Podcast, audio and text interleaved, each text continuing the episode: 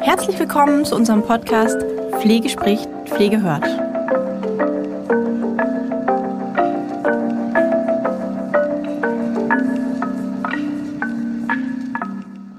Herzlich willkommen zu einer neuen Folge Ask Holger. Holger, ich begrüße dich. Hallo Christian, hallo liebe Zuhörer und Zuhörerinnen. Ja, wir sind jetzt schon etwas weiter fortgeschritten im Jahr 2023 und ähm, haben auch wieder euch befragt, hey, schickt uns mal ein paar Fragen für unser Format. Und da sind wieder einige Einreichungen gekommen. Wir haben drei Fragen ausgewählt, die ich finde heute eine besondere, eine besondere Richtung haben. Ne? Das haben wir jetzt gerade im Vorgespräch auch schon irgendwie äh, besprochen. ne? Holger, das sind diesmal äh, Fragen, die richtig so ein bisschen auch in die äh, psychische Richtung, äh, in die, in die Psychohygiene-Richtung gehen, in die mentale Richtung gehen, ne? In Psychologie ja, halt. vollkommen. Genau. Genau, also wenn euch das interessiert, bleibt einfach dran. Ähm, und nochmal für alle neuen Hörer, wir, wir gewinnen immer wieder, ich, wir, wir, wir, wir schauen ja, hey, wie viel ähm, Hörer haben oder Hörerinnen haben wir denn jetzt auf dem ähm, Podcast und wir merken, dass es immer wieder neue dazukommen. Ja. Und wenn du also zum aller, allerersten Mal jetzt die Show Ask Holger hörst und dir denkst, wow, cool, was ist das? Mm, es ist quasi so, dass wir alle auf allen unseren sozialen Kanälen mit den ähm, Kunden, die wir im Telefonat haben, dass wir die immer dazu animieren, uns auch Fragen zu schicken, ja, äh, uns Fragen zu stellen, die wir dann eben von Holger, Holger ist ähm, unser Pflegeexperte, ähm, hier beantworten. Wir wählen aus den ganzen Einsendungen immer genau drei Fragen aus. Und die beantworten wir dann innerhalb, also wir, ähm, Holger bereitet sich explizit auf die Fragen vor, die schicken wir ihm natürlich auch im Vorfeld zu, die sind jetzt also nicht äh, ad hoc gestellt, sondern ähm, er hat da immer Vorbereitungszeit, sodass da auch das eine oder andere an an Show Notes. Also Show Notes sind so Links oder ähm, noch ein paar Unterstützungsgedanken, die wir dann einfach in Form eines Links oder eines Dokuments mit hier ähm, auf dem entsprechenden, ähm, in der entsprechenden Show mit hochladen. Und dann gehen wir also zehn Minuten ähm, Zeit widmen wir uns circa jeder Frage. Das setzt uns, aber vor allem ähm, Holger dann natürlich auch, was die Antwort an, anbetrifft, etwas unter zeitlichen Druck. Und ähm, wenn die zehn Minuten um sind, dann gehen wir schon in die nächste Frage rein. Ja, ähm, die Idee dahinter ist, einfach ein paar Impulse zu geben, Denkanstöße, Blick, äh, Perspektivwechseln, äh, äh, Perspektivwechsel anzubieten. Ja, also wenn ihr dann ähm, die Antworten hört und sagt, Mensch, das könnte auch für einen Kollegen interessant sein, dann teilt die Folge einfach mit einem Kollegen oder mit einem Bekannten und so können wir immer eine immer größere Community werden und können natürlich auch immer noch mal weitere Fragen ähm, also wir freuen uns immer, wenn wir die Fragen bekommen, weil wir dann immer weitere Fragen auch bekommen, nochmal tiefer gehende Fragen zu denen, die wir auch schon gestellt haben. Und das motiviert uns natürlich jeden Monat. Und jetzt kommen wir. Die Veröffentlichung ist halt wirklich einmal im Monat und immer zu, an einem Samstag um 9 Uhr. Ja, ähm, und das motiviert uns halt jedes, jeden Monat wieder einmal so eine Folge zu machen, weil wir die schönen Fragen sehen oder die guten Fragen, gut gestellten Fragen und ähm, auch die Vielzahl an Fragen. Also von daher vielen, vielen Dank für die, für die Einsendung der ganzen Fragen. Es ist immer nicht einfach, da auch welche auszuwählen. Ja, da gebe ich dir recht, Christian. Ich tue mich da manchmal ganz schwer, weil ich möchte möglichst alles beantworten, aber Manchmal kann man das nicht und da muss man sich auf drei ja nun beschränken. Und da denke ich, haben wir diesmal die richtigen ausgesucht, die so ein bisschen miteinander zu tun haben, wo es um ja teilweise einen und denselben Themenblock geht. So möchte ich das formulieren. Und ich glaube, es ist auch die gut, also gerade so eine Jahreszeit, wo genau diese Richtung auch vielen jetzt helfen wird, ne, vielen Hörern, Hörern, Hörerinnen. Ja. Ähm, und dann würde ich sagen, okay, wir haben jetzt nochmal die Show erklärt, wie was dahinter steckt. Und dann würde ich sagen, starten wir rein, oder? Gerne, Christian.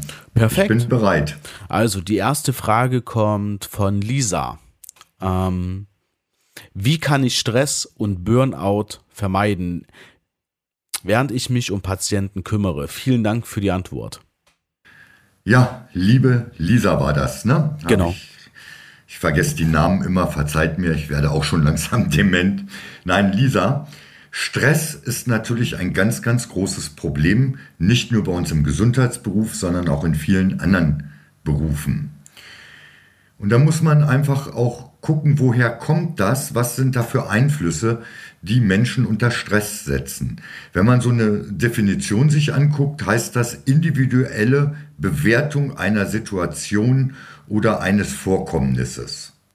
Wenn jetzt eine Reanimation auf einmal plötzlich kommt, jemand sagt, ach, ich habe das schon hundertmal gemacht, das mache ich so nebenbei, und äh, vielleicht jemand anders, der dann noch ein bisschen unsicher ist, vielleicht noch nicht so lange im Beruf, der kriegt das große P im Gesicht. Ne? Die gleiche Situation, unterschiedliche Einschätzung der Menschen. Aber es gibt natürlich dann, wenn man sich selbst mal reflektiert, Christian, du bist weg. Ich bin wieder da, oder? Jetzt, jetzt bist du wieder da. Eben war, dass der Connection verloren war. Okay. Aber Ja, jetzt dann- geht's wieder. Okay, dann Dann mache ich einfach weiter äh, in dem einen Satz, ne? Genau, mach einfach weiter in dem einen Satz und ähm, Dennis äh, schneidet das dann passend zusammen. Also Genau. setze einfach den Satz nochmal an.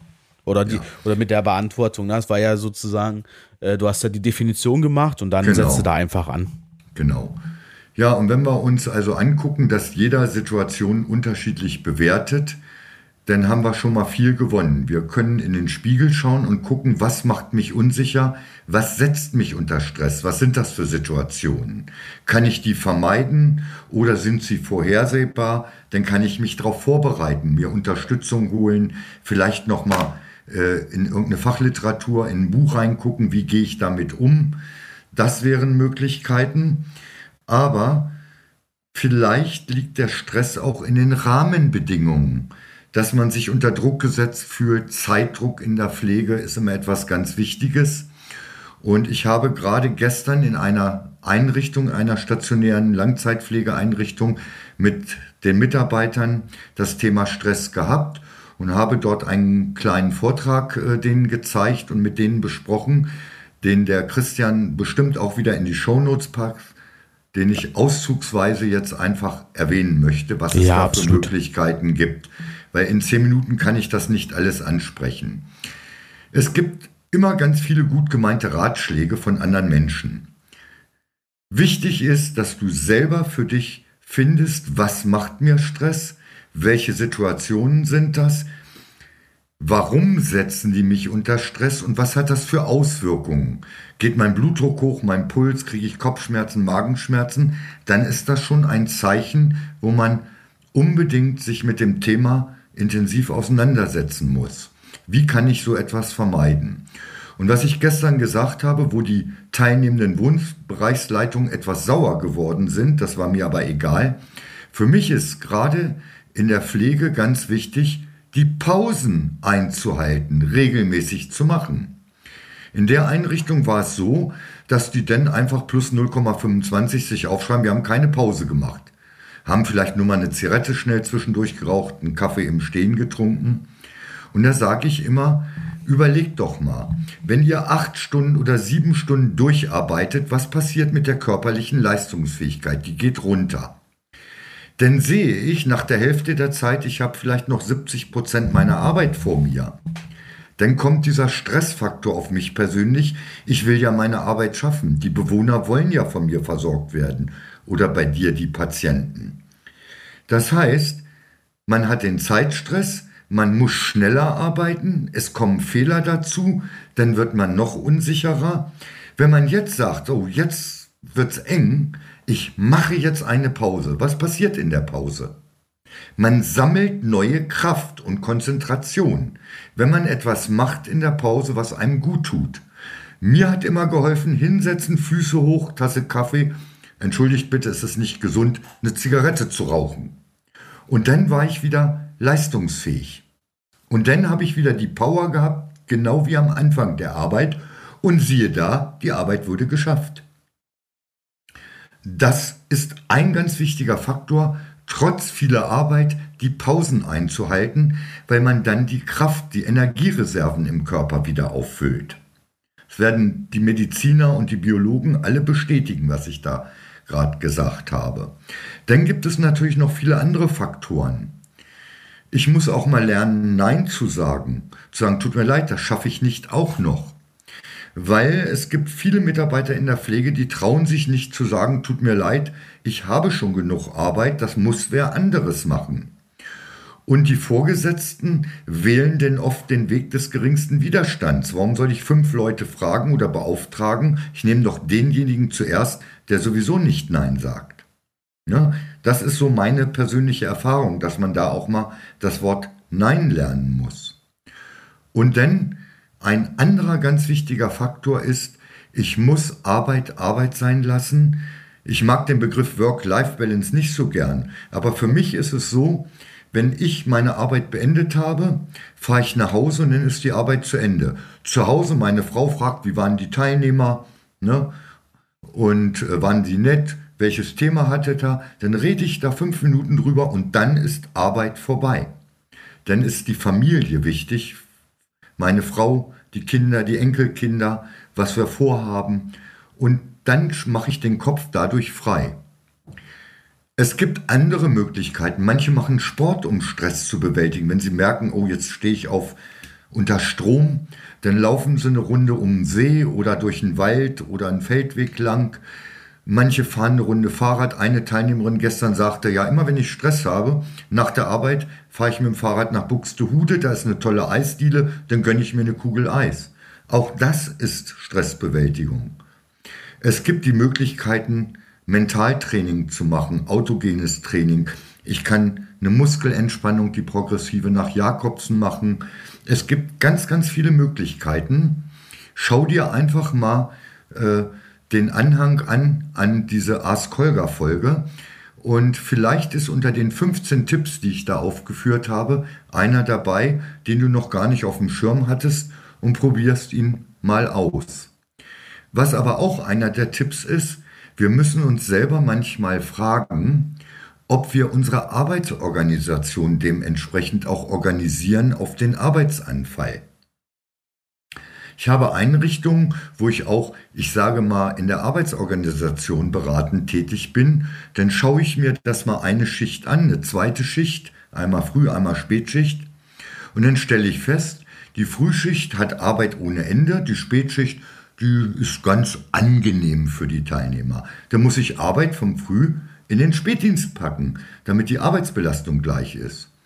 Und vielleicht seine persönliche Arbeitsorganisation mal überprüfen. Ich habe Mitarbeiter kennengelernt, die sind in ein Zimmer rein, haben Bewohner versorgen wollen. Oh, ich habe was vergessen, laufen wieder los, rein ins Zimmer, fangen an. Ach, ich brauche ja das auch noch und sind wieder losgelaufen und haben sich dadurch unnötig unter Stress gesetzt, weil sie viel Zeit verloren haben.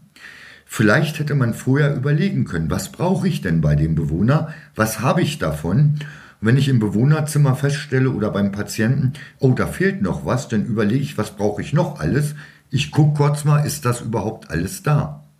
Das sind so Kleinigkeiten, die insgesamt viel Zeit sparen und damit dir auch Stress nehmen können.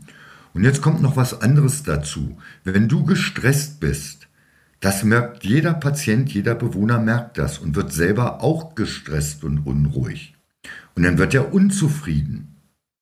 Und die Fehlerquote, wenn du unter Stress arbeitest, ist ja viel, viel höher.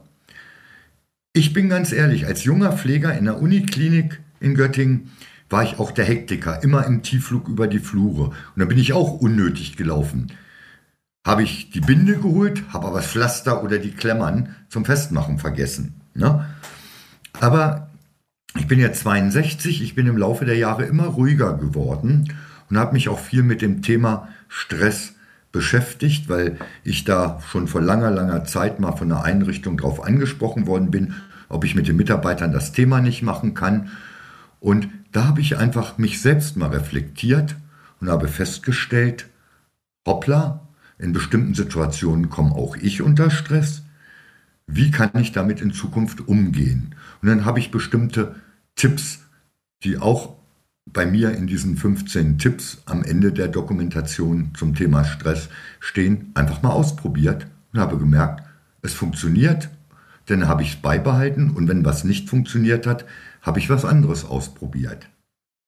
Also da musst du einfach dich mal ein bisschen selbst dir Zeit dafür nehmen, dich damit beschäftigen und auch mal zu überlegen, zu reflektieren. Was macht Stress?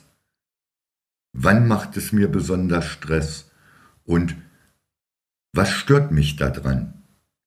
Und schon bist du in dieser Verarbeitungsweise und Gefahr erkannt, Gefahr gebannt. Weil es gibt Leute, die ins Burnout fallen, weil sie nicht lernen, mit Stress umzugehen.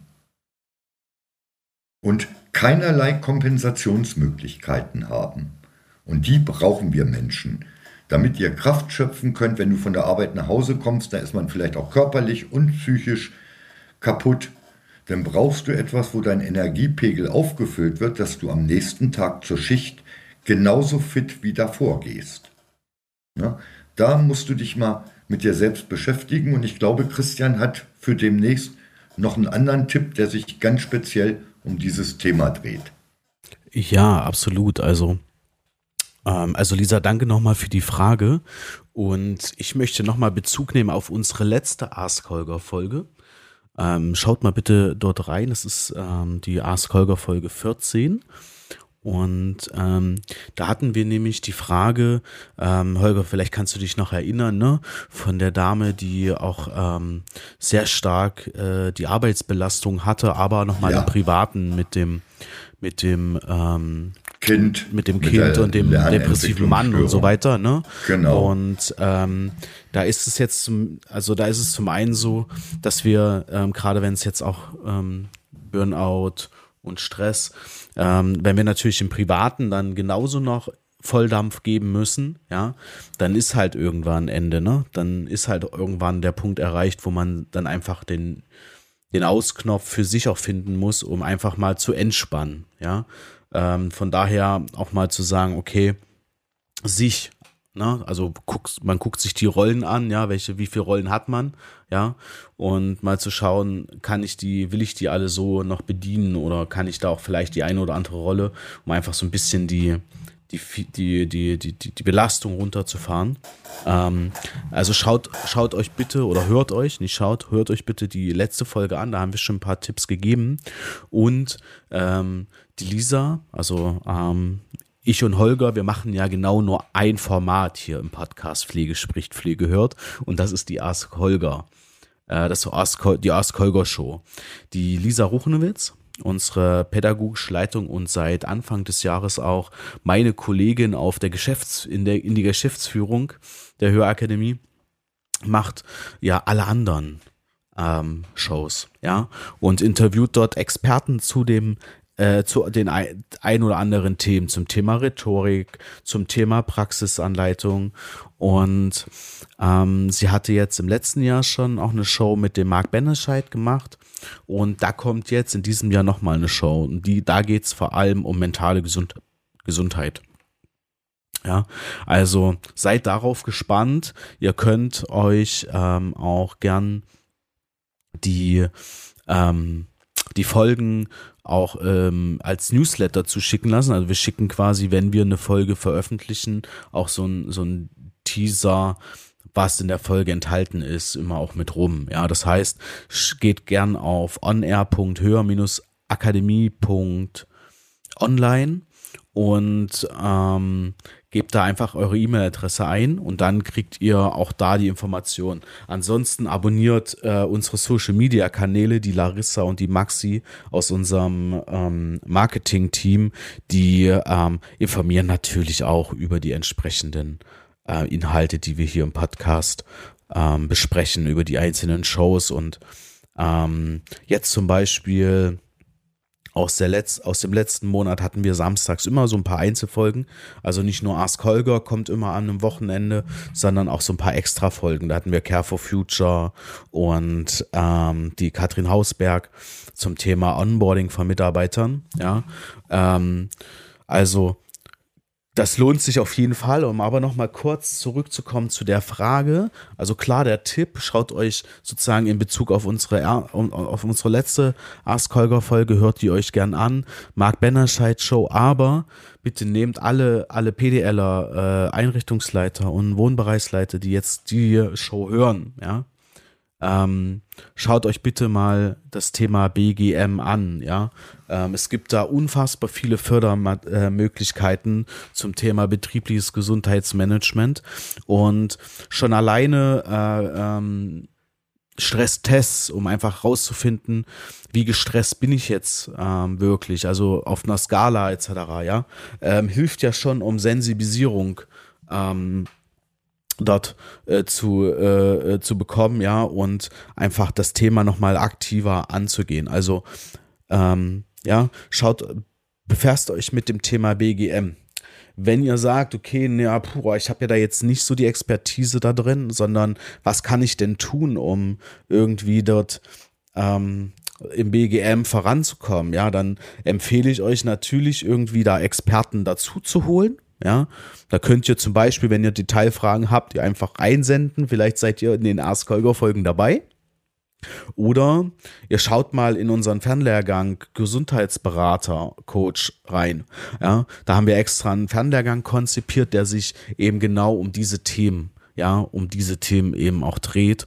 Ähm, also wenn ihr da Interesse habt oder jemanden kennt aus, der, aus eurer Einrichtung, Kollegen, der dafür eigentlich prädestiniert ist, dass ihr gemeinsam mit ihm oder ihr da einen, ähm, ja, ein betriebliches Gesundheitsmanagement aufbauen wollt, dann schaut euch den Fernlehrgang an. Ja, ähm, das an der Stelle. Wir legen natürlich den Link für den Fernlehrgang auch in die Show Notes, ja, dass ihr da nicht unsere ganze Website durchsuchen müsst. Ja, ansonsten klar ähm, hilft es hilft es immer, sich ein bisschen auch sozusagen theoretisch mit den Sachen zu beschäftigen, um einfach ähm, zu schauen, was könnten mögliche Lösungen sein. Ja, ähm, von daher ist, glaube ich, der Fernlehrgang eine sehr, sehr gute Möglichkeit. Wir selbst haben natürlich vielen Mitarbeitern einfach, aber das liegt einfach daran, dass wir die Möglichkeit hatten, vielen unserer Mitarbeiter einfach kostenfrei den Fernlehrgang zur Verfügung gestellt. Ja, die äh, machen jetzt gerade den Gesundheitscoach seit über einem Jahr schon.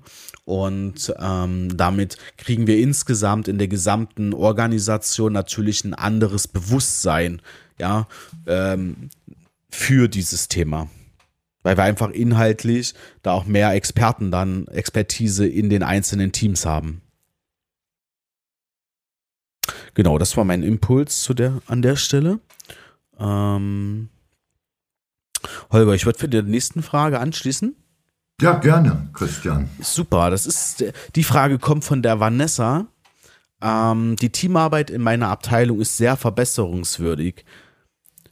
Irgendwelche Tipps, um die Qualität der Pflege zu verbessern? Liebe Grüße. Ja, liebe Vanessa, erstmal habe ich gestutzt, als ich die Frage da gelesen habe, aber dann ist mir relativ schnell die Erleuchtung gekommen. Wovon ist denn die Pflegequalität abhängig? Die ist von einem guten Team abhängig. Es nutzt nichts, wenn nur eine Person gut pflegt und der andere so Larifari und ein oder zwei ganz schlecht, dann geht insgesamt die Pflegequalität runter. Also, was muss ich dazu tun? Erstmal muss ich natürlich gucken, dass alle Mitarbeiter, Mitarbeiterinnen ihre Aufgaben können, Entschuldigung, können müssen. Das bedeutet, die Leitungskraft muss dafür sorgen, dass der Wissensstand je Berufsgruppe, Fachkraft, Helfer, vielleicht Betreuungskraft gleich ist. Das ist ein ganz wichtiger Aspekt, so ein Grundwissen in allen Bereichen. Ja, dann muss ich gucken, passt das Team so wie es ist auch zusammen? Die, die zusammenarbeiten, passt das auch. Und das ist ein ganz großes Problem in der heutigen Gesellschaft. Ich habe ganz viele tolle Pflegefachkräfte kennengelernt. Auf einmal waren sie bei einem anderen Kunden Und da wurde über die gemeckert und sie wurden gekündigt oder ähnliches, obwohl sie fachlich kompetent waren. Aber ihre Persönlichkeit passte nicht in das Team rein, in das Bestehende. Das ist also ein ganz großes Problem in der Pflege. Wir haben wenig Personal, es bewirbt sich jemand her damit und es wird gar nicht geguckt, passt der überhaupt rein. Das heißt, ich muss mich als Führungskraft auf alle Fälle auch mit Teambildung auseinandersetzen. Dass die Mitarbeiter müssen sich ja nicht lieben, lieben, aber sie müssen harmonisch miteinander umgehen, sachlich miteinander umgehen und ein gemeinsames Ziel vor Augen haben. Und da finde ich teambildende Maßnahmen unheimlich wichtig. Und wenn ich das Einrichtungen vorschlage, wo es Probleme gibt, heißt es, oh, zu teuer. Wer sagt, dass das Geld kosten muss? Gestern bei dem Kunden, wo ich war, gab es die teambildende Maßnahme gemeinsames Mittagessen. Das war überhaupt kein Problem von den Kosten her. Man hat gemeinsam gegessen und danach gab es eine Viertelstunde Austausch. Liegt irgendetwas an, hat die Einrichtungsleitung gesagt, wo ich mich drum kümmern muss, wo ich jemanden unterstützen muss? Äh, gibt es aus eurer Sicht irgendetwas? Und da wurde ganz offen drüber gesprochen in der Einrichtung. Ne? Und da hat man gemerkt, da meckert auch keiner äh, äh, über den anderen Wohnbereich, über andere Mitarbeiter, so in den Pausengesprächen. Äh, wenn ich Schulung mache und ich mache Pause, da kriege ich ganz viel mit, wenn die Menschen sich unterhalten. Da ist eine gewisse Grundharmonie da, obwohl diese Einrichtung kein ja, leichtes Spiel zurzeit hat, weil die haben Baumaßnahmen da, wo die Bewohner belastet sind, die Mitarbeiter durch den Baulärm in den Zimmern laufen, so Trocknungsgeräte und alles und trotzdem auch die Bewohner, das war richtig sehr angenehm. Und dann habe ich auch nach der Mittagspause mit der Einrichtungsleitung mich unterhalten, die ich schon einige Jahre kenne. Und sie sagt, ja, für sie ist das Wichtige, lieber mal jemanden weniger zu haben, die anderen haben mehr Arbeit, aber wenn sie jemanden einstellt, der muss ins Team passen und sie sorgt dafür, dass alle Teilnehmer ein gewisses Grundwissen Fachkompetenz haben, aber auch kommunikative Kompetenz, dass da so ein Level ist, weil sie das sofort an der Pflegequalität erkennt. Und wenn das Team harmoniert und ich nehme mich mal als Beispiel, ich bin 62, ich wäre Mitglied des Teams und ich habe heute mal Rückenschmerzen und ich sage das den Kollegen, oh Leute, dann würde das in einem guten Team nicht meine Arbeit verschlechtern, sondern sogar verbessern, weil dann ein Kollege ankommt oder eine Kollegin, Holger, die beiden schweren nehme ich dir ab, kannst du die beiden nehmen? Das ist nur ein Beispiel, wie es funktionieren kann. Das heißt, ein schlechtes Team kann nicht gut pflegen. Das ist so die Meinung dieser Einrichtungsleitung, die ich gerne, ja, aus meiner Sicht auch bestätigen möchte. Wenn ich gut arbeite, dann funktioniert es auch im Team. Dann brauche ich keine Zeit verschwenden, mich über die Kollegen aufzuregen oder mich mit irgendwelchen Kollegen zu fetzen. Dann habe ich Verständnis, wenn einer mal was nicht weiß und sage nicht, du bist doch selber Fachkraft, das musst du doch wissen, sondern sage ich, okay, dann zeige ich dir das oder sage dir, erkläre dir das. Ne, das ist eine Teamharmonie, die funktioniert. Wenn jeder jeden was fragen kann, um Hilfe bitten kann, und dann stimmt die Pflegequalität. Ja, und was kannst du dagegen tun? Du musst gucken, dass das Team fachkompetent innerhalb der Berufsgruppen auf einem gewissen Grundstandard ist. Dann kann man natürlich noch zusätzlich Experten haben. Ich sage nur, für Wunden habe ich vielleicht jemanden, der da so ein Händchen für hat oder der auch die äh, Weiterbildung, Wundmanagement hat. In der Sterbebegleitung macht vielleicht die eine Kollegin, weil die da so ein, ja, so eine Affinität zu hat. Das spricht ja nichts dagegen. Aber das Grundwissen muss dementsprechend gleich sein. Und dann müssen die Menschen untereinander auch ganz offen und ehrlich fachlich miteinander reden können und sagen, du, Kollege, da hast du was falsch gemacht, ich habe das korrigiert, denkst du bitte das nächste Mal dran? Ohne dass der Kollege gleich eingeschnappt ist und sagt, aber ich habe letzte Woche für dich. Und das ist das Schwierige dabei, das Zwischenmenschliche. Und da muss man einfach über ja, teambildende Maßnahmen das in den Teams versuchen zu erreichen. Sorry. Vielleicht das Team auch gemeinsam eigene Ziele für sich definiert, eigene Maßnahmen sich entwickelt, wie sie das erreicht.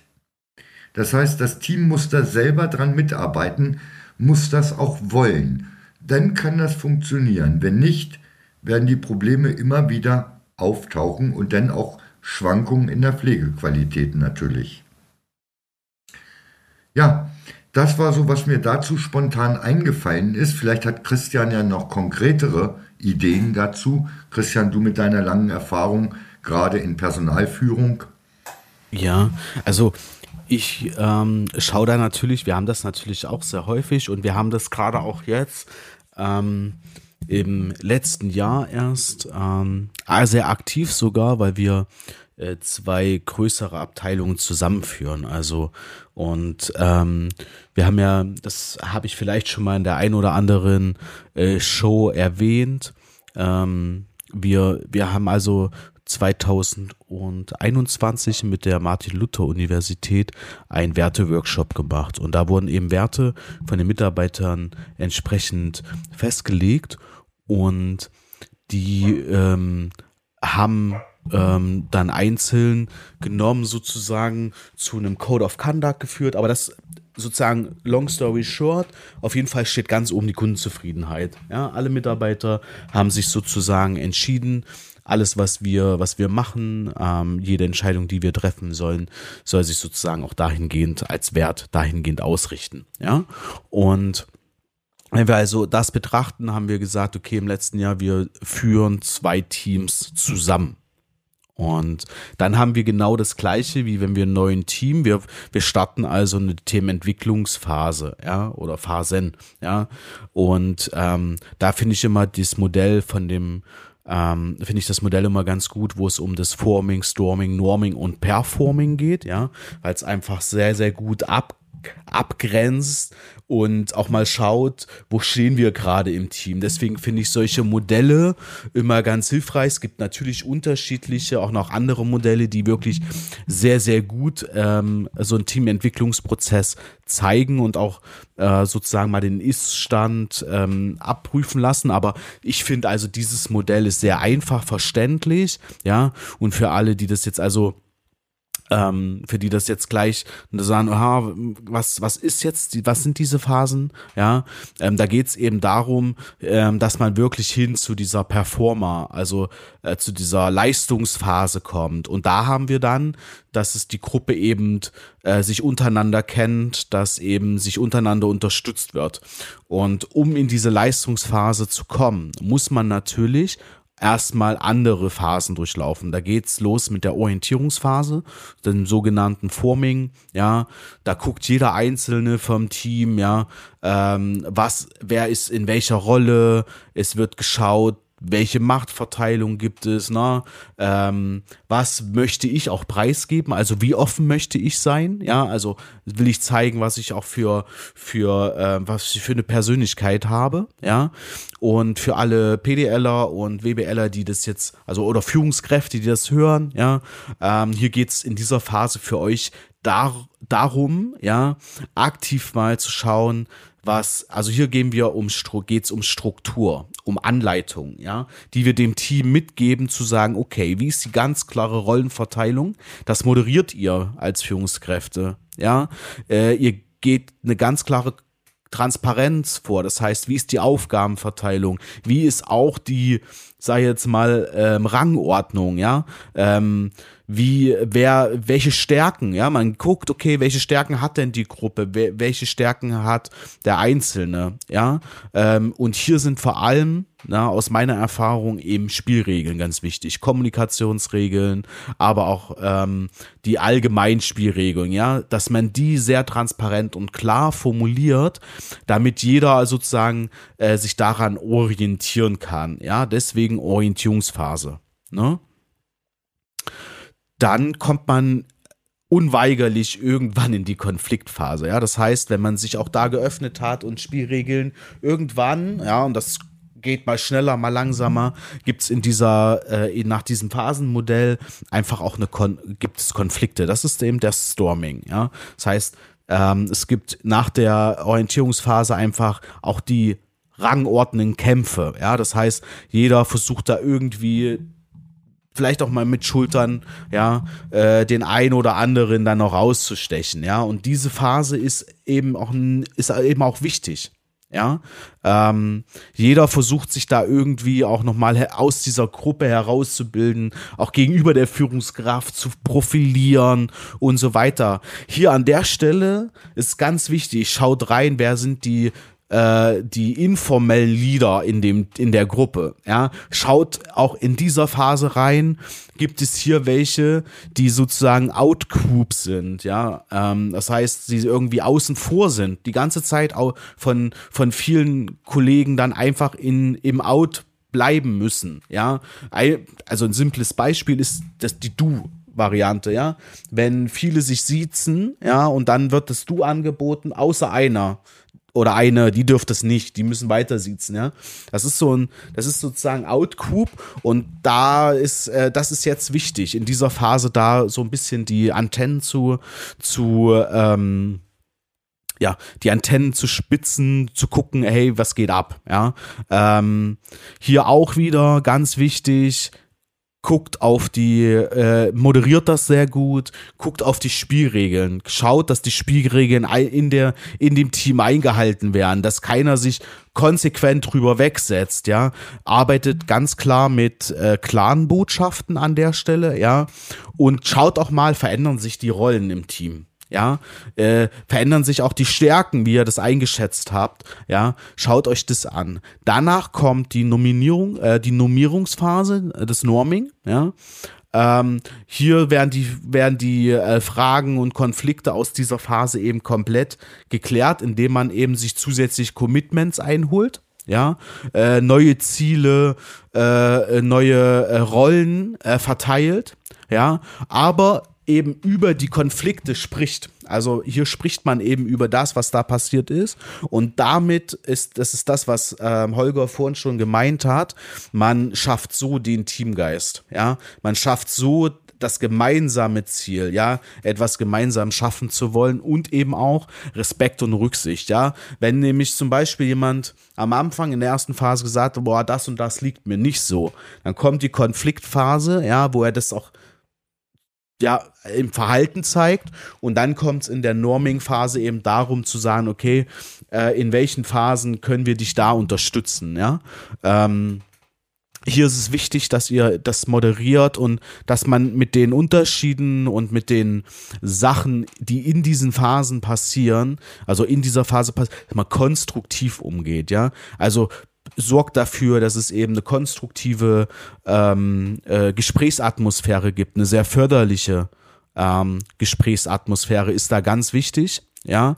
Ähm, und schaut, ähm, wie ihr quasi mit den Verstößen auch in Gruppen intern umgehen wollt, ähm, ja, die, die, die in der äh, Storming-Phase passiert sind.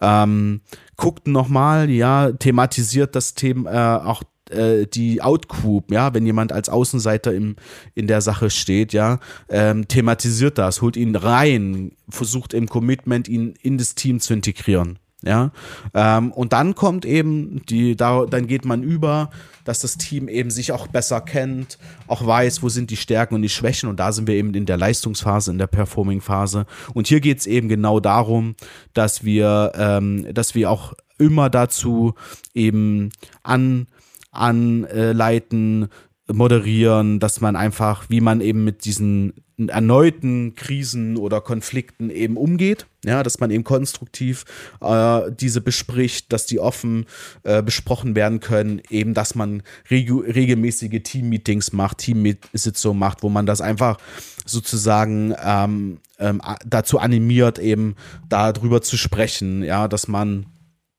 ähm, vielleicht auch schaut, wenn neue, ja, weil schaut mal, es ist ja so, man hat das Team und dann kommt jemand dazu, ja, dann muss man das natürlich moderieren, ja, es ist ja nie immer sozusagen atypisch, ähm, ein komplettes Team führt man einmal zusammen und dann bleibt das kon kontinuierlich so, ja. Ähm, hier könnte man eben schauen, wie, wie bringt man neue, also auch Regeln, ja, wie bringt man eben neue ähm, Mitglieder der, des Teams dann mit rein, ja. Und ähm, dann ist man eigentlich schon sehr gut dabei, ja, und ähm, hat das Team also auch ähm, in, den, in den Phasen sehr, sehr gut unterstützt, ja. Ähm, das wäre so mein Gedanke dazu. Also, das ist so ein bisschen der theoretische äh, Hintergrund hinter diesen Phasen.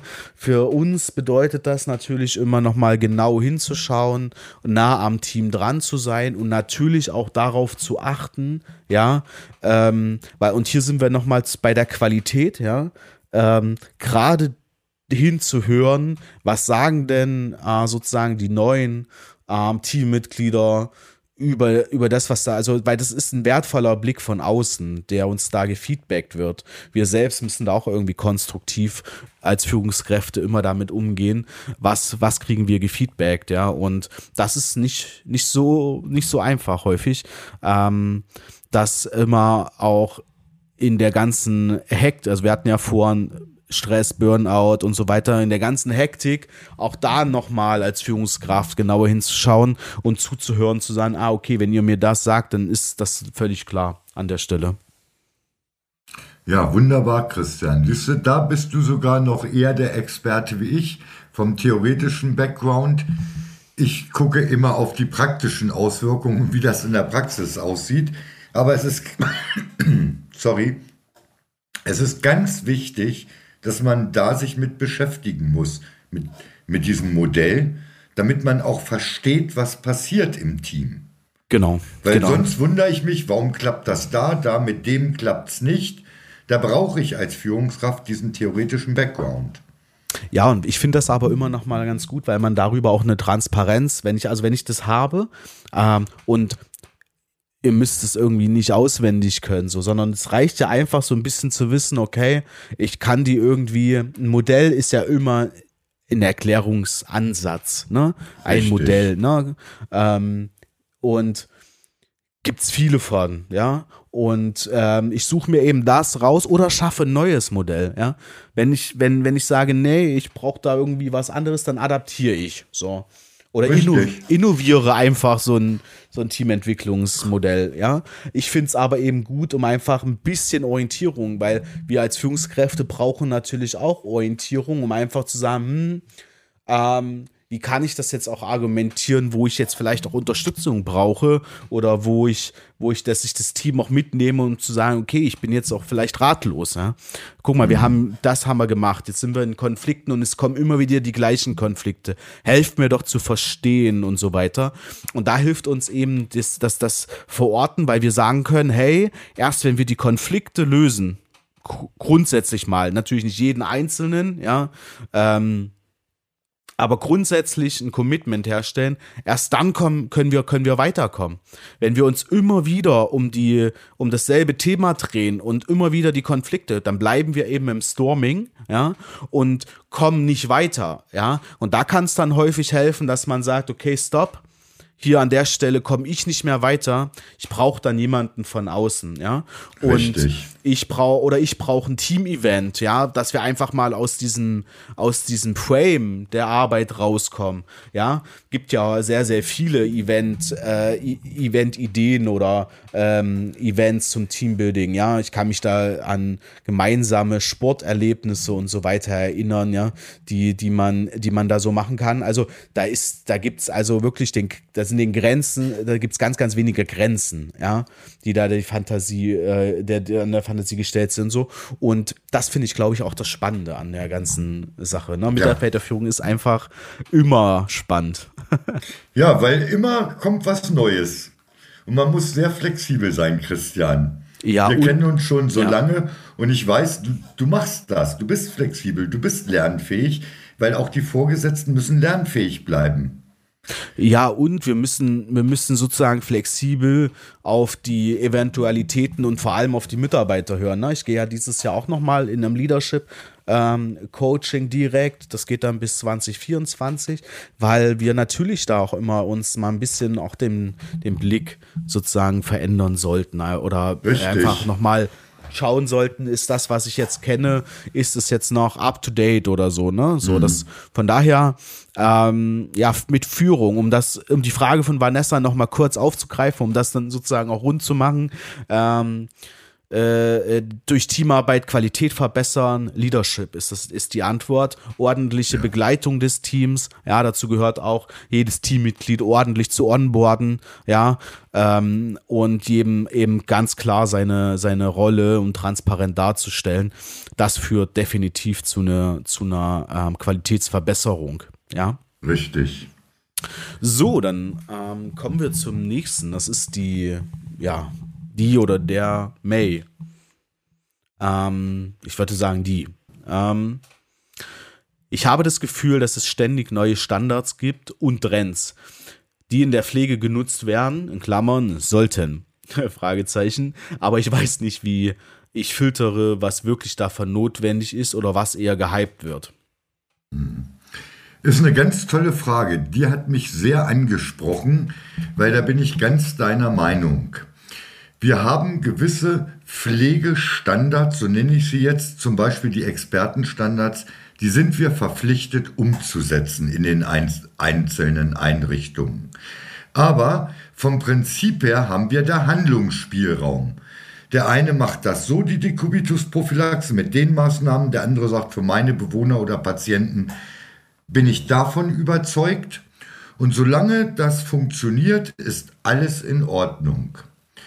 Und dann gibt es natürlich, wie du vollkommen richtig sagst, neue Methoden oder Möglichkeiten, die gehypt werden, weil irgendein Experte, der anerkannt ist, das mal erwähnt hat oder darüber einen Vortrag gehalten hat. Ich sage immer, was bewährt ist, ist erstmal gut. Was 20 Jahre funktioniert hat, ist erstmal gut. Und das, was neu ist, was ich nicht machen muss, muss sich erstmal bewähren und ich kann es ausprobieren, ob das besser ist. Ich bin aber, wenn es kein Expertenstandard ist oder anders gesetzlich vorgegeben ist, nicht verpflichtet, es zu machen. Und da gehe ich jetzt auch wieder auf die Fragen davor ein. Wenn ihr euch vorstellt, jedes halbe Jahr kommt was Neues zum Hygienemanagement, was nicht ver gesetzlich verbindlich oder vom Robert Koch Institut vorgeschrieben ist. Muss ich denn das alles mitmachen? Das bedeutet, ich muss alle Mitarbeiter, Christian, dein Lieblingsausdruck, onboarden, mit ins Boot holen. Dann sagt der Mitarbeiter, vom halben Jahr war es eine Änderung, jetzt ist schon wieder eine Änderung. Dann ist die Akzeptanz sehr, sehr schwierig. Es gibt da ganz einfache Möglichkeiten, indem ich das für mich entscheide. Wenn das ein neuer Standard, ein neuer Hype ist, der da so ja positiv dargestellt wird, muss ich doch nicht gleich alle Bewohner oder Patienten dementsprechend versorgen. Ich kann ja testweise mir ein oder zwei aussuchen und kann dann einen Vergleich anstellen. Ist das etwas, was mir etwas bringt, beziehungsweise meinen Patienten oder Bewohnern? Oder ist das einfach nur ein anderer Weg, der auch nach Rom führt, wie meiner? Spare ich dadurch Zeit? Ist die Patientensicherheit erhöht und so weiter. Das kann ich doch alles überprüfen. Und das mache ich vielleicht sogar selber als Führungskraft oder in Absprache mit einem Mitarbeiter, der gern mal was Neues ausprobiert. Ne? Und dann kann ich für mich entscheiden, ist das für mich sinnvoll oder nicht für meine Einrichtung, für die ich verantwortlich bin. Und immer würde ich als Leitungskraft auch die Mitarbeiter fragen, Leute, da ist was Neues, das wollen wir das mal ausprobieren? Erstmal ein 1, 2 oder wie steht ihr dazu? Also ich brauche eine Mitarbeiterakzeptanz bei Veränderungen. Und es sind, hast du vollkommen recht, May, ganz viele Sachen, die mal gehypt werden. Ein halbes Jahr später spricht kein Mensch mehr drüber.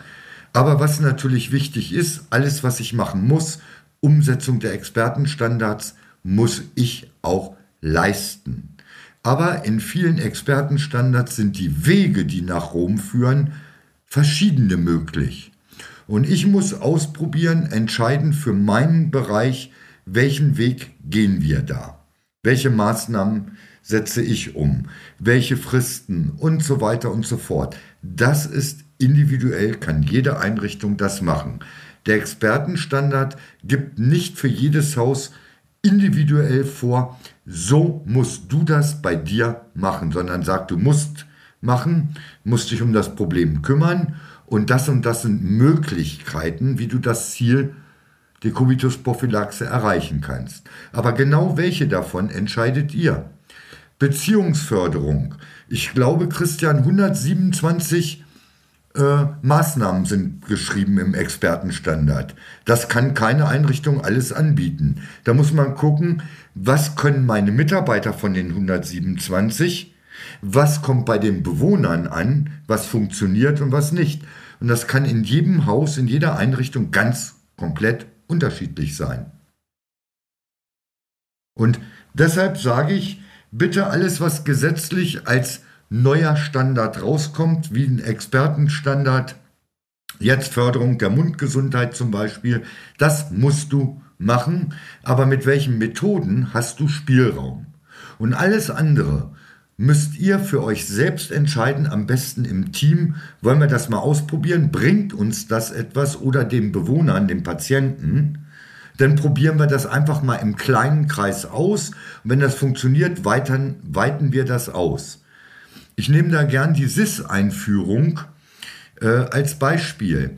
Äh, ich habe viele Häuser betreut äh, in den letzten Jahren für die Einführung der strukturierten Informationssammlung gleichzeitig oft mit EDV verbunden. Da sind wir Step by Step vorgegangen. Alle Bewohner wurden so gelassen, wie sie waren, und alle neun wurden erstmal mit der SIS aufgenommen.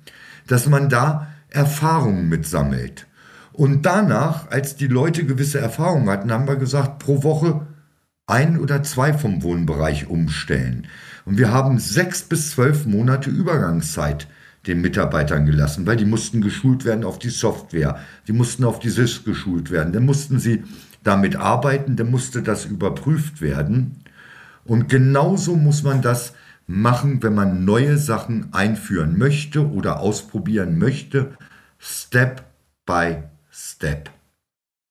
Und von den gehypten Sachen, was nicht verpflichtend ist, musst du nicht ausprobieren oder ihr bei euch in der Einrichtung. Ne? Es führen immer viele Wege nach Rom, Christian. Oder wie siehst du das? Ja, absolut, absolut. Also ähm, auch da nur aus unserer Erfahrung, ja. Ähm, also der erste Punkt ist, was so mit gehypten Themen, und ich komme ja aus der Marketing-Richtung und ich glaube, da erzähle ich jetzt auch nichts Neues, dass da irgendwie jede Woche was gehypt wird. jeden, jeden Tag, lieber Christian. Ja, so, ähm, also in, in der Medienlandschaft ist natürlich genau das. So, und das ist natürlich eine riesen Herausforderung. Ähm, dass man nicht auf jedem Zug aufspringt. Ne? Je, es wird irgendwie jede Woche gibt's eine neue Sau, die durchs Dorf getrieben wird und ähm, neues weltveränderndes Tool und so weiter. Hm, ich glaube, dass hier einfach ähm, es wichtig ist, eben ähm, zu schauen, okay, also jede, auch jede Neuerung, ne? Also letztlich ist es so, dass es, dass, dass es jetzt eine komplett Neuerfindung, ja, gibt, ist sehr, sehr selten, sondern es sind ja immer Weiterentwicklungen von etwas, ne? Also die letzten sehr großen, ja, nehmen wir zum Beispiel das Smartphone ist eine Weiterentwicklung vom Handy, ja, so. Ja. Und so ist das ja natürlich auch, dass sich natürlich Forschung, ja, man forscht und man stellt fest, und deswegen ist ja das auch gut, dass es immer wieder neue Expertengruppen gibt ja, wie so ein Expertenstandard sozusagen äh, revisioniert wird, ja, und das würde ich im Kleinen, wäre meine Empfehlung tatsächlich, für solche gehypten Themen einfach auch anzuwenden.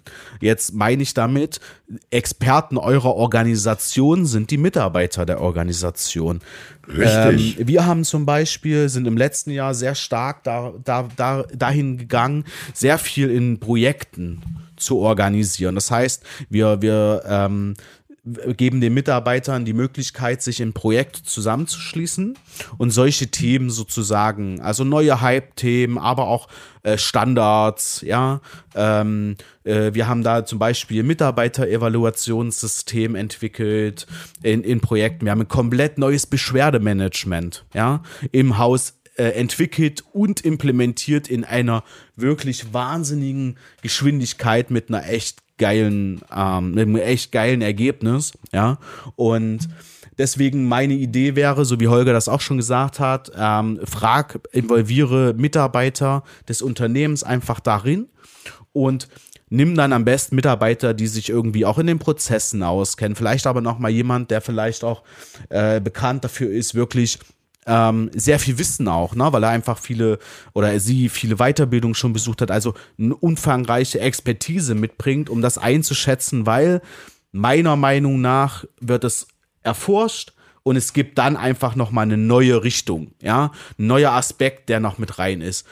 Ist es evidenzbasierend? Ja, oder steht da noch eine Studie aus? Das kann man ja in dem Projekt einfach mit sich anschauen und dann kann man sagen, okay, stopp, das passt halt zu 1000 Prozent auf uns und dann kann die Projektgruppe überlegen, wie kann, können wir das implementieren, ja. Anders, ähm, und Holger, kannst du mir nochmal berichtigen, macht es ja im Grunde die Expertengruppe bei dem Expertenstandards äh, ja auch. Man geht eben mit Expertise zusammen, man spricht über das Thema und letztendlich wird dann geschaut, wie können wir das in, einer, in einem Testzeitraum in die Einrichtung, in einem größeren Feld, logischerweise mit mehreren Einrichtungen implementieren. Und dann nimmt man nochmal das, also nach dem, ähm, äh, nach dem ganz klaren ähm, ähm, Plan to Check Act, ne?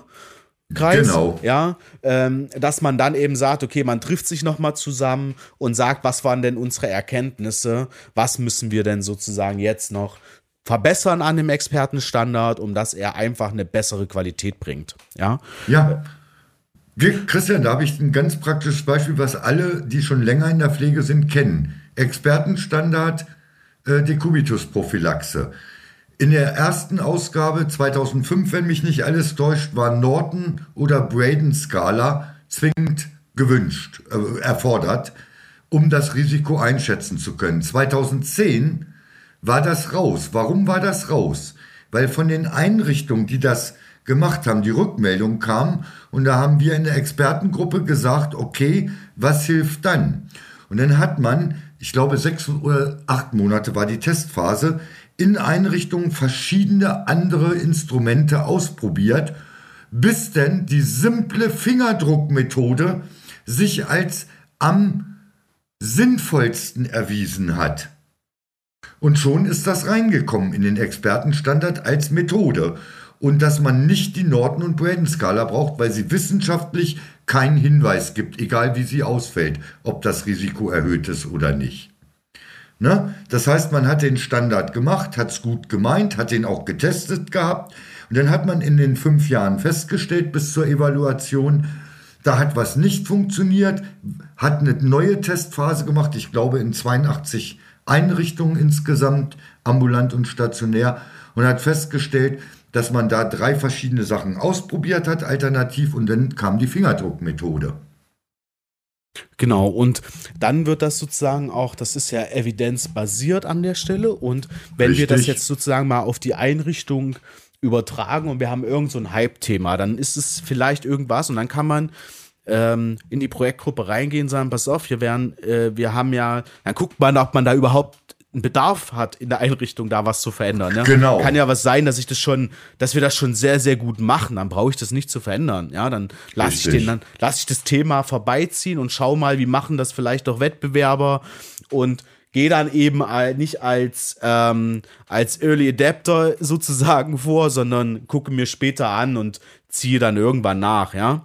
Genau, ähm, warte ein Jahr oder zwei ab und wenn ich dann merke, oh, das funktioniert bei allen anderen toll, dann kann ich es ja auch implementieren. Genau, und wenn ich aber merke, okay, das ist wirklich ein Thema, das und dann gehe ich einfach in die Projektgruppe rein oder in, in den Lenkungskreis, wie auch immer, ja, und sage, hey, in dem Thema gibt es ja jetzt neue Sachen, äh, vielleicht wollt ihr auch irgendwie mal was anderes noch ausprobieren. Äh, have fun so. Ähm, ich glaube, genau. dass das eine sehr agile Vorgehensweise ist, weil man auch sehr schnell sagen kann, okay, ja, also hier nochmal ein wichtiger Tipp, ja, schaut, dass es natürlich irgendwie in den, in, in den Ablauf, in den Prozess äh, definiert, dass ihr natürlich immer Feedback bekommt. Ne? Also, dass ihr, hey, wir haben ja das und das ausprobiert, das funktioniert nicht besser, weil, ja, ähm, damit ihr auch irgendwann sagen könnt, okay, stopp, ähm, wir verfolgen das nicht mehr weiter. Ja, wir nehmen jetzt Richtig. irgendwie was anderes. Also lasst euch da so iterationsweise feedbacken. Wo steht die Gruppe gerade? Was macht, woran arbeitet man gerade? Das könnt ihr, äh, also wie auch immer, ja, indem wir kurz sprechen, ein Abschlussmeeting. Das im Pro agilen Projektmanagement nennt sich das ja retrospektiv. Retive, ja, da geht man ja genau. vor, indem man sagt, okay, man macht so eine Art Sprints, ja, das da bearbeiten dann unterschiedliche Teams im Projekt gewisse Tasks, ne, Aufgaben und am Ende dieses Sprints ähm, schaut man die Ergebnisse an und schaut drauf, was haben wir gut gemacht, warum haben wir das Ziel vielleicht verfehlt und so weiter. Also nehmt euch die Retrospektive einfach mit dazu, ja, und sprecht dann eben mit dem mit der Projektgruppe, okay, was wollen wir im in den nächsten Teilschritten vielleicht sogar anders machen, ja? Wollt ihr noch mal irgendwie, braucht ihr noch was von mir, ja?